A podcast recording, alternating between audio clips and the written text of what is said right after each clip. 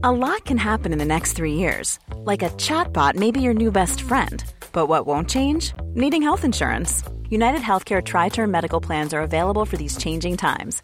Underwritten by Golden Rule Insurance Company, they offer budget friendly, flexible coverage for people who are in between jobs or missed open enrollment. The plans last nearly three years in some states, with access to a nationwide network of doctors and hospitals. So, for whatever tomorrow brings, United Healthcare Tri Term Medical Plans may be for you. Learn more at uh1.com. Comment contribuer à un monde de demain plus durable? La saison 2 du podcast Créateur d'impact va chercher les réponses en immersion au plus près des bénévoles, dirigeants d'associations ou bénéficiaires. Des histoires inspirantes et émouvantes sur les motivations de ces aventuriers de l'humain qui s'engagent dans la construction de la société de demain. Generali, sponsor de votre épisode La Story, vous propose de découvrir Créateur d'impact, le podcast disponible sur toutes les plateformes d'écoute.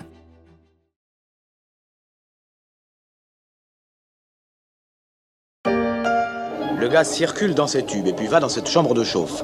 On donne plus de chaleur, le gaz se dilate, augmente et nous prenons de la hauteur. On donne moins de chaleur et on tombe comme un ballon crevé. Non, non, ne faites pas Monsieur, ça n'ayez pas peur, dans votre lit, vous ne seriez pas mieux.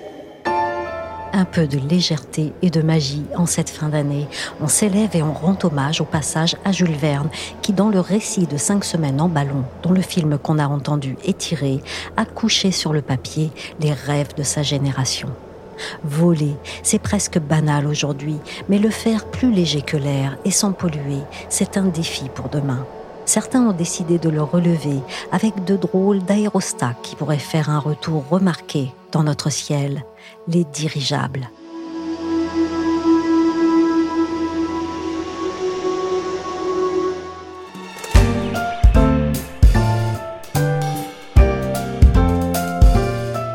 Je suis Michel Varnet, vous écoutez La Story, le podcast d'actualité des échos.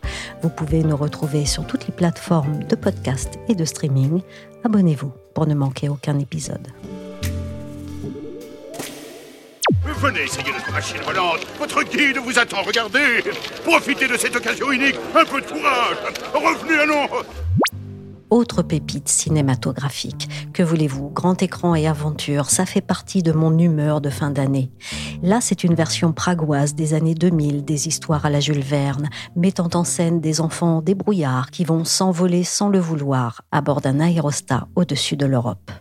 Mais là encore, l'action se passe au 19e siècle. C'est vrai que quand on pense dirigeable, on pense grandes inventions, expositions universelles, robes à crinoline et têtes chapeautées. C'était la grande époque où l'on cherchait à s'envoler. Jusqu'à ce que le plus grand, jamais construit par l'Allemagne nazie, ne provoque une catastrophe aérienne majeure. Est-ce à dire que le dirigeable, c'est du passé? On aurait pu penser que depuis le crash de Hindenburg, le Zeppelin qui a pris feu le 6 mai 1937 dans le mois de New York, en faisant 36 morts parmi les passagers, ce type d'objet volant euh, avait été relégué aux oubliettes de l'histoire de l'aéronautique. Stéphano Lepierry est journaliste aux Échos Weekend considéré comme trop dangereux et surtout euh, plus assez performant au regard des progrès réalisés depuis par les avions. Or, il se trouve effectivement que depuis une décennie environ, plusieurs entrepreneurs tentent euh, aux États-Unis, en Grande-Bretagne, en Israël, en Chine et en France de les faire renaître à grande échelle. Il y a même une vraie compétition pour essayer d'être euh, le premier sur le marché et il semblerait à ce propos que le français Flying Whales soit plutôt bien placé dans la course, même si pour l'instant aucun de ces projets n'a encore euh, complètement abouti. Qu'est-ce qui porte cet engouement retrouvé pour ces baleines volantes? Juste la nostalgie? Bien, l'argument central avancé par leurs promoteurs, c'est la lutte contre le réchauffement climatique. En effet, ces aérostats présentent un bilan carbone infiniment plus positif que les avions à réaction. Dans certains cas, les moteurs électriques qui les propulsent sont même alimentés par l'enveloppe photovoltaïque qui forme la coque du dirigeable et sont donc totalement neutres en carbone. Bien sûr, avec ses 100 km à l'heure de vitesse en moyenne, un dirigeable ne peut pas égaler en rapidité les avions, Mais beaucoup de ces projets se positionnent sur le transport de fret, en fait. Un marché où la ponctualité compte bien plus que la vitesse et où l'argument du mode de transport décarboné pourrait donc faire mouche. En revanche, même si pour l'instant les ambitions des promoteurs des dirigeables demeurent encore assez floues, il ne faut pas s'attendre à voir réémerger de sitôt le transport de ligne pour les passagers. Les applications plus grand public, si elles se font, tourneront sans doute davantage autour du tourisme et de la croisière.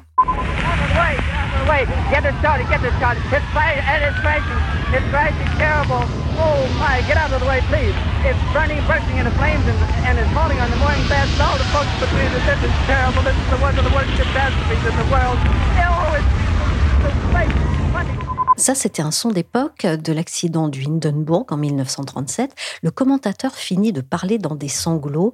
Ça avait l'air vraiment terrifiant, ce dirigeable en feu qui a été réduit en cendres en fait en quelques secondes seulement. Comment Flying Wells a-t-il corrigé ce risque techniquement? Fondamentalement, les caractéristiques du vol en aérostat n'ont pas beaucoup évolué depuis un siècle. Mais à l'époque du Hindenburg, ces plus légers que l'air, comme on les appelle, étaient gonflés à l'hydrogène, qui est un gaz inflammable. Aujourd'hui, on utilise de l'hélium. Pour parer à tout accident, le dirigeable est conçu avec plus d'une dizaine de compartiments. Les matériaux qui composent les tubes de la structure sont aussi beaucoup plus légers et résistants. Mais parallèlement, il faut faire certifier chaque élément qui entre dans la composition de l'appareil. Et comme les référentiels n'existent pas, il faut donc tout réinventer. C'est ce qui rend la réalisation de ces programmes si longue et si coûteuse. Ça se compte en fait en centaines de millions d'euros, ce qui explique que tous les projets ne sont pas encore sûrs d'aboutir. Vous dites que le français Flying Whales semble faire la course en tête. Comment et quand est née cette folle aventure? Elle est née en fait d'une rencontre fortuite il y a une dizaine d'années entre Sébastien Bougon, un ingénieur de génie civil spécialiste de la construction de grands ponts suspendus, qui est le président fondateur de l'entreprise, et les dirigeants de l'Office national des forêts.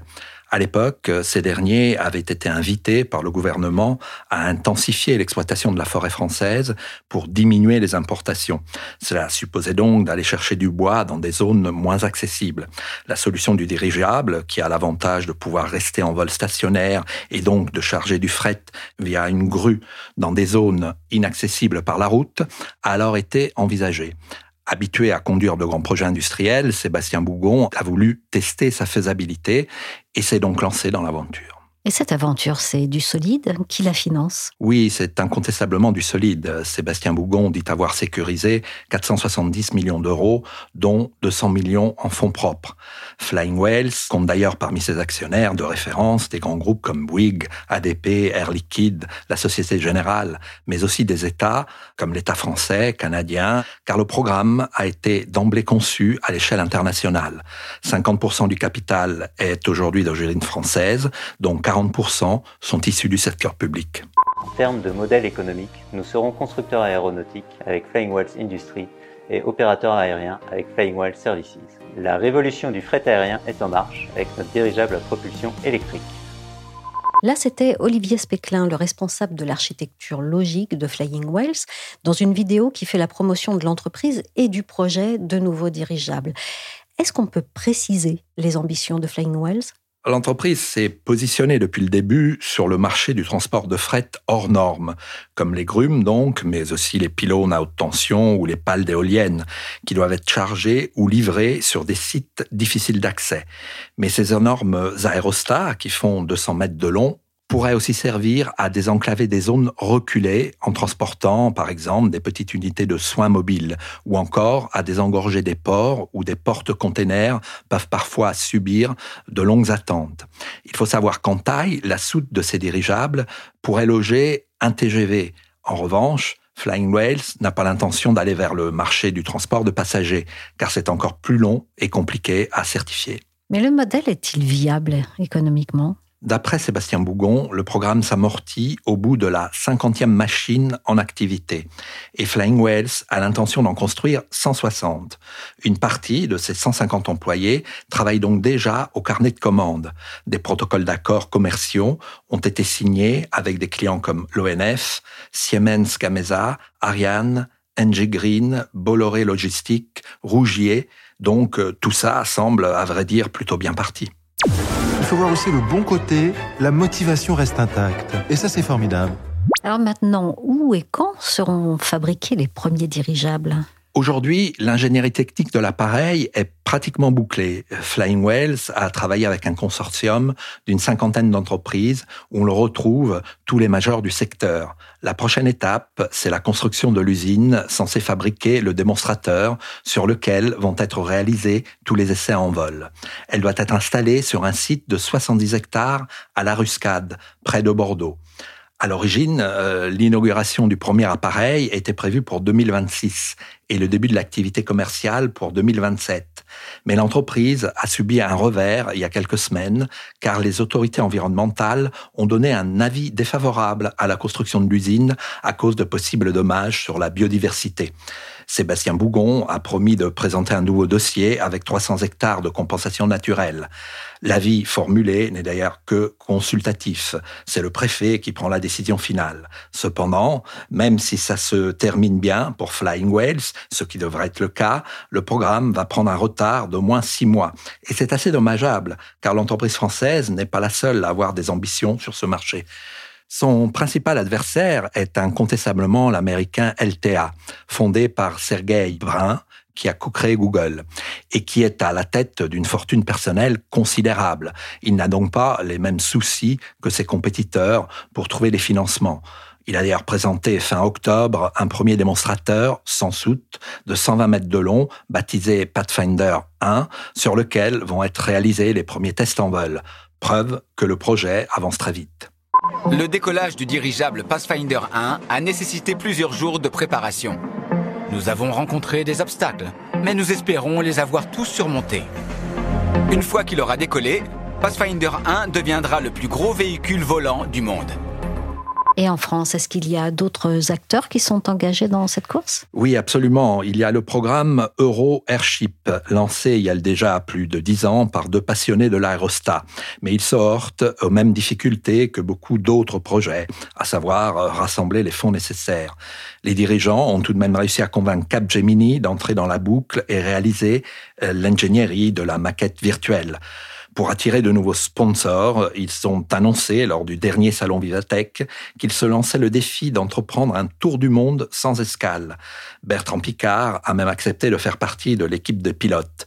Mais pour arriver à concrétiser ce projet, il faut boucler un budget de 100 millions d'euros, ce qui n'est pas encore fait malgré la participation de sponsors comme Orange ou La Poste. Voilà le sens du projet Solar Airship One qui lance un extraordinaire défi. Le premier vol autour du monde sans escale et sans carburant fossile. Un tour du monde en volant près de l'équateur, plus de 40 000 km à parcourir en 20 à 30 jours à une altitude moyenne de 6 000 mètres. Est-ce que Flying Wells est sûr d'aller au bout? Une fois que le premier démonstrateur sera construit et que les autorités européennes de l'aéronautique l'auront certifié, la partie sera bien engagée, mais pas encore gagnée pour autant. Pour construire ces 160 appareils, l'entreprise a prévu de lancer deux autres unités de production. Mais surtout, il lui faudra mettre en place 160 bases disséminées un peu partout dans le monde à proximité de ses clients, ce qui représente un nouveau programme d'investissement de 4 milliards d'euros. Il faudra aussi former tous les pilotes et le personnel au sol. Mais tout ceci est déjà en cours. Il s'agit vraiment, faut en avoir conscience, d'un énorme programme aéronautique. Flying Whales entend en effet faire office à la fois de constructeur aéronautique, de compagnie aérienne et d'opérateur aéroportuaire. Les enjeux sont également considérables pour la planète.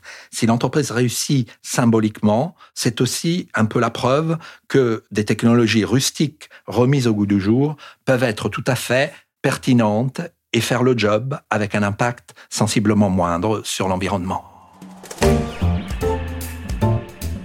Merci à Stefano Lupieri, journaliste aux Échos Weekend, pour cette échappée sur les nageoires de Flying Whales. La story s'est terminée pour aujourd'hui. Cet épisode a été réalisé par Willigan.